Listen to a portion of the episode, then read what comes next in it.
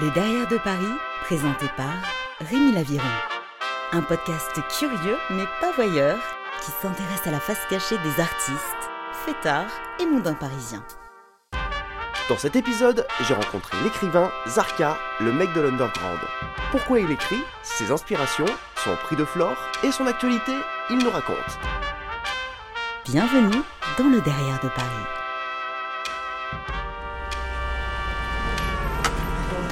Bonsoir.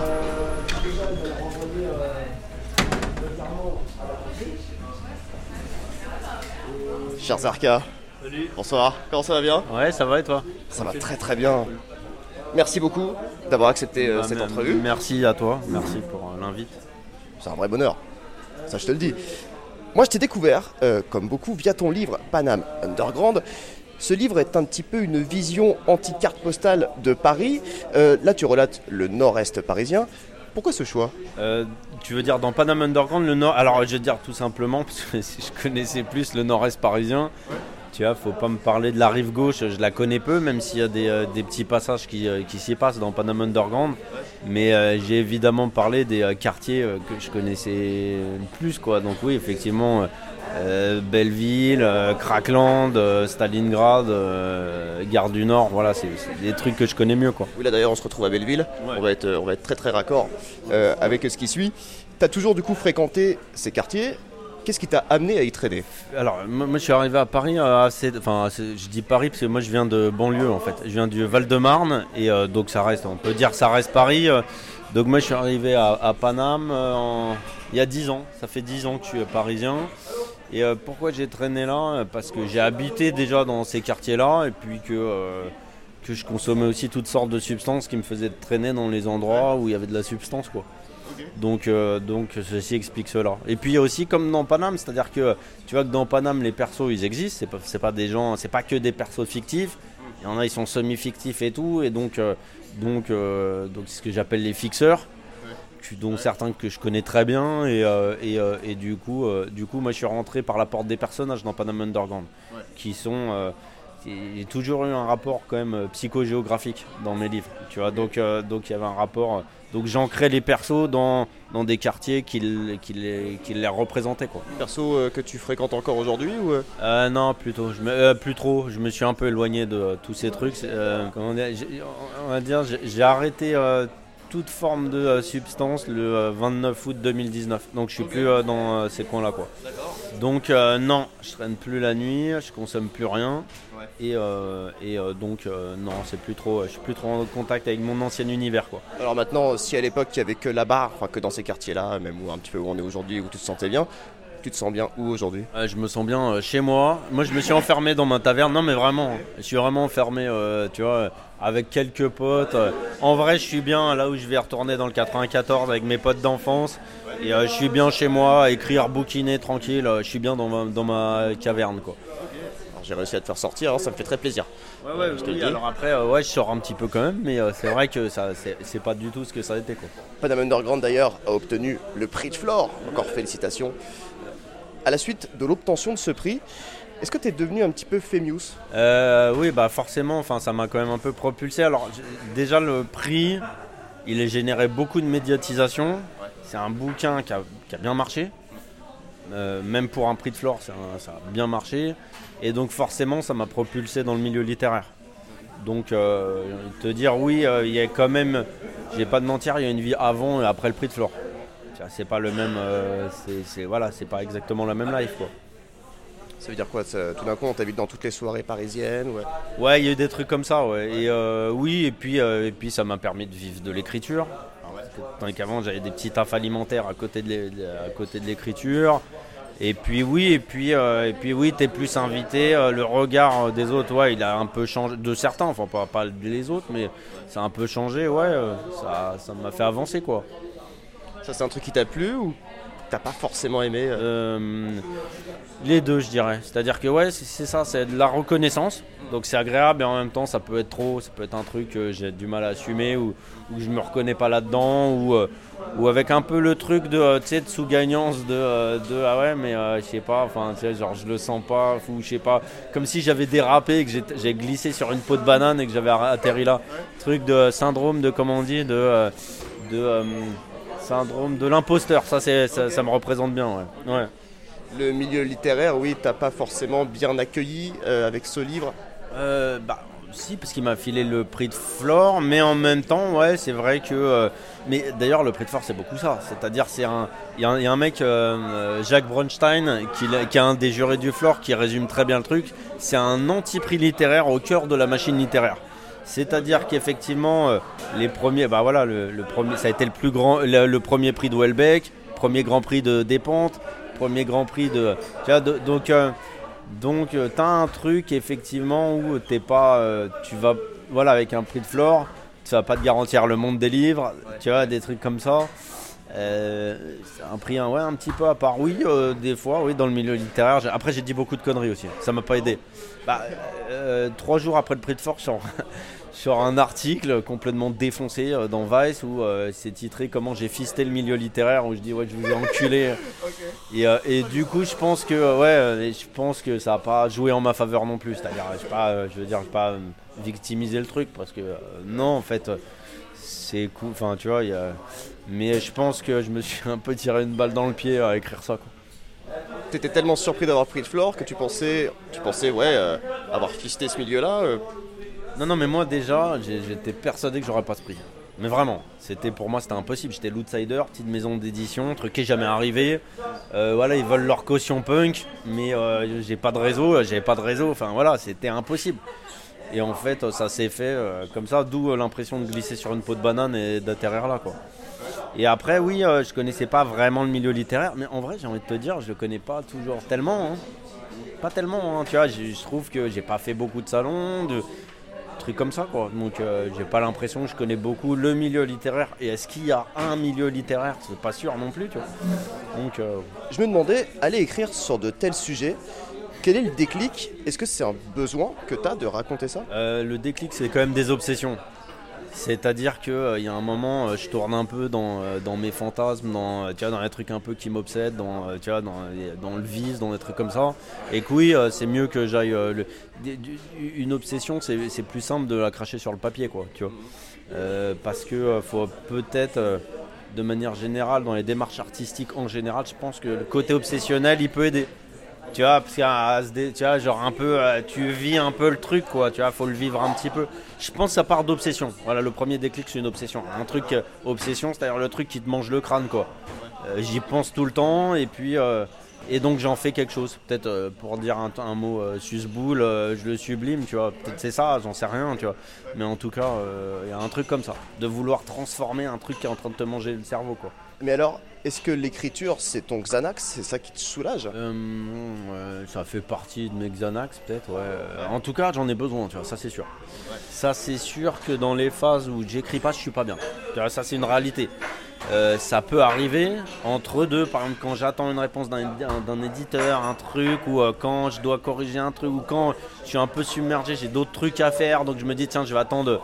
Souvent c'est juste de période de 2-3 semaines, hein, pas plus, hein, ça m'arrive rarement de pas écrire.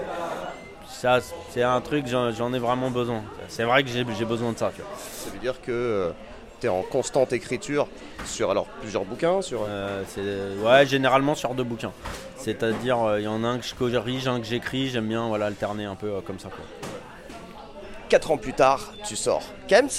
Euh, le sujet, la thématique est très sensiblement la même que ton précédent livre, Kems hein, pour le chemsex, la prise de drogue euh, pendant l'acte sexuel.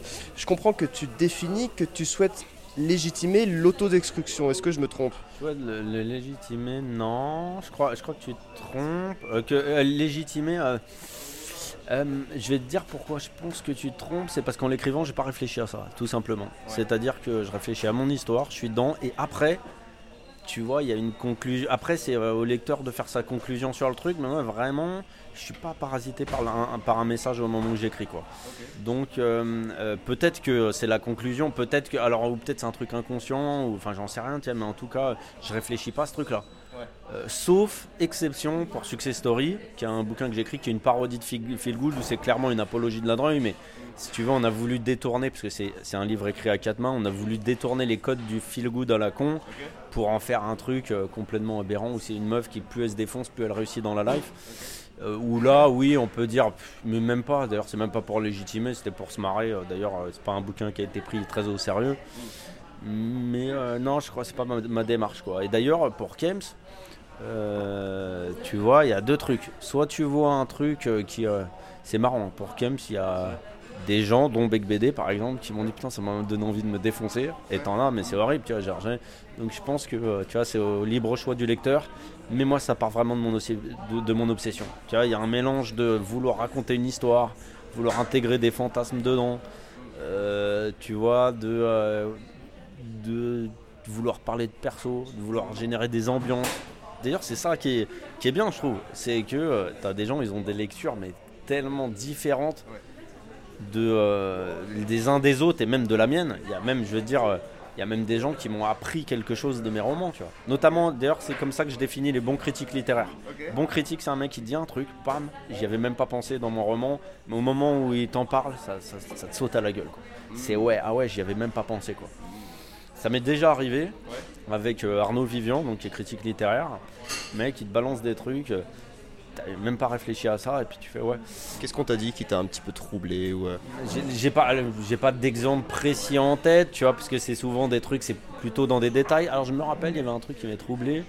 C'est, euh, c'est euh, pour mon premier roman, donc c'est Arnaud Vivant. Je, le cite lui parce que déjà c'est un mec que j'ai connu après, que j'ai fréquenté, et puis plusieurs fois il m'a fait le coup. Mais je me rappelle la première fois, c'était sur le plateau de Sa Balance à Paris, l'émission de Nolo, c'était en 2014. Et euh, il me dit, mais en fait, vous êtes tombé amoureux du bois de Boulogne. En fait, quand j'ai réfléchi à ce truc-là, je trouvais qu'il y avait un énorme parallèle avec, euh, avec un amour euh, envers une meuf. C'est vraiment le truc où tu y penses tout le temps. un truc comme ça, quoi. Et je me suis dit, ah ouais, il a vu ce truc-là, quoi. Il aurait pu rester sur le côté polar, il aurait pu rester sur le côté, ouais, putain, les persos et trucs. Non, il a vu que, que c'était un bouquin que ma priorité c'était de parler du bois de Boulogne et non pas de la trame et non pas de toute façon l'histoire a été pourrave mais euh, tu vois que c'était vraiment. Tout était euh, au service de ce truc-là et j'y pensais tout le temps, quoi. As-tu conscience justement du type de lecteur que tu touches? Ou est-ce qu'on écrit en souhaitant toucher un type de lecteur Alors, euh, non, je, je, je, réfléchis surtout pas à ça au moment où j'écris. Et le fait est que tu seras euh, étonné de voir qui sont mes lecteurs. Alors là, as des, des, euh, j'ai déjà eu des mamies et je te parle pas d'une mamie, je te parle des mamies. Il n'y a pas de, j'ai pas, tu vois, as des, tu vois, moi je pensais que c'était des jeunes mecs, mais pas du tout, tu vois. enfin oui, mais pas que. Euh, tu as par exemple chez les anciens, et les anciens, ils ont une culture de l'argot qu'ont pas euh, les, euh, tellement les jeunes finalement. Tu vois, oui, on parle verlan, mais on moi, tu vois, chez les jeunes, par exemple, globalement, ils sont plus intéressés par globalement hein, euh, par mes univers, tandis que les anciens plus par la langue. C'est ce que je remarque, hein, tu vois. Et vraiment, il n'y a pas de lecteur, tu vois, pas plus de mecs de meufs, de d'âge, de. Mais je suis surpris, hein. Mais non, tu vois, chez les lecteurs, tu as tout, et puis tu as des gens curieux, tu vois, donc y a pas de... Et j'y pense pas, et puis tant mieux. Hein. Là, je crois pas que ce soit une bonne chose. Là, je crois pas que ce soit une super bonne chose de penser à ça quand t'écris. Bon. Qu'est-ce que ça a changé dans ta vie euh, de sortir ces livres? Euh, Alors, euh, de sortir ces livres, parce que j'aurais pu écrire pour moi et, un journal intime et pas faire chier le monde avec, avec mes livres. Ouais. C'est vrai que j'ai besoin d'être lu, ça c'est sûr. Tu vois, le journal intime m'intéresse pas. Donc j'ai besoin d'être lu, euh, bah, ça m'a permis euh, d'être lu et je crois que j'ai besoin de, de, transmettre ce truc là quoi, tu vois, genre, euh, genre moi si je suis pas lu j'écris pas, tu vois, clairement. Ah, donc non, j'écris pas pour moi, tu vois, donc, donc ça ne m'intéresse pas, tu vois, je suis un passeur, j'ai envie de raconter, c'est comme si, pour moi c'est comme si je racontais une histoire, c'est machin, bidule, tu vois, genre j'en sais rien, une connerie et que je parle à personne. Bah moi c'est comme écrire pour personne, ça m'intéresse pas, c'est comme parler à personne, tu vois. Donc euh, ça a changé que, euh, que j'ai pu... Euh, tu sais, je me suis posé la question barbante qu'on me pose, pourquoi écrivez-vous, tu vois En vrai, c'est transmettre une émotion, c'est pas mal quand même. Tu vraiment, tu sais, comme quand tu racontes un truc à un pote et t'as envie qu'il vive le truc. Et là, j'étais là, et truc de ouf, tu sais, quand tu dis à un pote, truc de ouf, c'est bien que tu veux faire passer un truc. Tiens, tu veux l'embarquer. Bah moi, je suis comme ça, je veux embarquer les gens, tu vois. Et d'ailleurs, je le fais aussi euh, avec mes potes, hein, pareil, là, les trucs de ouf. Et là, à ce moment-là, une téma, tu t'emballes. Bah voilà, bah, je m'emballe et j'ai envie d'embarquer les gens dans, sans doute transmettre une émotion. Souvent le dégoût d'ailleurs. quelle émotion Souvent le dégoût. Kems, Panam, tu un truc comme ça. Souvent, pas toujours, pas que. Tu vois, de l'humour dans trois de mes bouquins, c'est des bouquins humoristiques aussi, tu vois, mais euh, le dégoût, c'est une émotion qui revient assez souvent en fait chez moi, tu vois. Dans Kems, tu vois, il est tout le temps dégoûté, tu vois, des trucs comme ça. Dans, dans, euh, dans euh, Piprop, dans le boss de Boulogne, dans Panam Underground un peu moins, mais quand même, tu vois, des trucs comme ça. Le dégoût, c'est un truc, tu vois. Peut-être j'ai envie de transmettre cette émotion-là, pas que, hein, mais, mais un truc comme ça, quoi. Mais alors, Zarka, très simplement, aujourd'hui, comment ça va? Ça va bien ça va euh, comme, comme un. Ça va bien, je vis quoi. Donc des fois ça va bien, des fois ça va pas bien. Hier ça allait pas bien, là aujourd'hui ça va bien. en fait, je vis euh, un peu au jour le jour quoi. Ouais, euh, ça va, ça dépend. C'est pas un truc. c'est marrant comme question parce que c'est comme s'il y avait un état global de comment je me sens. Moi je vis vachement avec mes émotions quand même. Comment dire, pas cyclique, mais ça dépend de l'instant quoi je vis vraiment très en contact avec mes émotions. Quoi. Donc ça, là, tout de suite, ça va bien. Quoi. Le 19 mai prochain sort ton neuvième roman, La Nuit des Hyènes. Qu'est-ce que ça raconte Alors, Retour au bois de Boulogne, c'est ah. déjà c'est mon, c'est mon premier fait divers. C'est la première fois que je traite une histoire vraie. Euh, pour te résumer le pitch, donc c'est une histoire vraie qui, qui, qui, s'est passée euh, dans la nuit du 8 au 9 août 2020. Euh, donc euh, un perso que j'appelle Zied dans le livre, qui s'appelle pas Zied, qui est travesti au, bois de Boulogne. Euh, il y a une voiture qui s'arrête, un mec qui lui dit on va chez moi. Zied le sent pas beaucoup. Euh, mais il y va quand même et c'est le début de l'enfer pour elle quoi. Et euh, fallait pas qu'elle monte avec euh, ce mec là et elle se jette dans la gueule du loup. Et j'en dis pas plus mais voilà. et, ça va être les. je raconte les, les, dernières heures de, de Chicha. C'est une histoire qui a pas du tout été médiatisée. Et tu vois on a, entendu parler du meurtre de Vanessa Campos qui, qui, qui était une prostituée transgenre qui s'est fait, qui s'est fait buter. mais cette histoire personne ne la connaît. Et, euh, et euh, en fait, je, retrace les dernières heures de Zied. Quoi. C'est donc euh, une histoire vraie, basée sur des faits réels. c'est du vécu. Ça reste de la fiction parce que j'avais assez peu d'éléments pour raconter les dernières heures, mais j'ai eu quand même quelques témoignages qui font qu'avec les témoignages, je peux retracer certains trucs. Quoi. mais ça reste de la fiction parce que j'interprète quand même. Tu vois, il y a plein de zones d'ombre et là je raconte. Donc une fois que je raconte des trucs qui sortent de mon imagination en imaginant ce qui s'est passé, ça reste de la fiction. Mais oui, c'est euh, basé sur, euh, sur une vraie histoire. Pourquoi alors toujours cet intérêt depuis tes premiers livres pour le bois de Boulogne? Euh, Alors là, c'est vraiment surtout un intérêt pour l'histoire. Après, ah, moi, je reste, tu vois, je reste quand même un peu dans. Comme quoi, je reste toujours attaché à ces univers et comme quoi, j'ai pas coupé le cordon avec le bois de Boubou comme j'ai sans doute pas coupé le cordon avec euh, ces univers-là, avec euh, tu vois. Mais euh, là, c'est vraiment. je vais te dire un truc, c'est que je pense de toute façon, même j'aurais pas écrit sur le bot de Boulogne et tout, cette histoire, elle s'imposait parce que en fait, elle part de, de ce Zied que je connaissais un petit peu. Et ça part de quand j'ai appris sa mort et je sais pas tout de suite exactement ce qui s'était passé, je veux pas trop en dire, euh, que moi j'étais quand même un peu, euh, on va dire un peu euh, bouleversé, et tu vois, donc ça part un peu, ça part plus du fait divers pour le coup que du bois de Boulogne, mais finalement ça coïncide quoi. Donc c'est pas là pour le coup, c'est pas sur le bois de Boulogne. Mais après ça, c'est la première partie du, du roman, il se passe dans le bois. Quoi. On suit vraiment le bois, ok, arrive cette voiture, hein, et ce mec qui dit on va chez moi. Quoi. À tes 37 ans, bien digéré. Euh, comment tu vois la quarantaine? Euh, Positivement. Je vois un truc euh, qui passe par une crise. Ah ouais? Ouais. Ouais, je suis convaincu de ce truc-là. Je crois que tout le monde l'a fait, ouais. Mais comme tu as des crises d'ado, hein, comme tu as les crises du petit gamin de deux piges qui dit non tout le temps et ça, je crois que tu as des crises existentielles. Je crois profondément à ce truc-là. Mais euh, tu as un peu de bon alors ok tu vois genre j'arrête de trop être obsédé par le regard que portent les gens sur moi à 40 piges tu vois donc quand même faut que je donne du sens je fais des trucs un peu plus euh, vraiment vraiment sans trop me casser le cul enfin de moins en moins un peu avec la pression sociale on va dire je m'affranchis un peu de la, pression sociale donc je vois un truc cool et en même temps tu te rapproches de la mort euh, et, et, et, moi tu vois j'ai arrêté j'ai eu un changement radical de life le 29 août 2019. Donc c'était, je pense, une crise amorcée. Et en vrai, quand tu te renseignes sur le sujet, tu vois que personne passe à la trappe. Tout le monde euh, passe quasiment passe par un état un peu comme as. Euh, tu as de remise en question, de trucs. euh, ok, là je suis à peu près à la moitié de ma life. Quel sens je veux lui donner Or, moi, jusqu'à présent, il n'y avait aucun sens. Juste un, un junkie, limite, limite, tu vois, qui écrit quoi.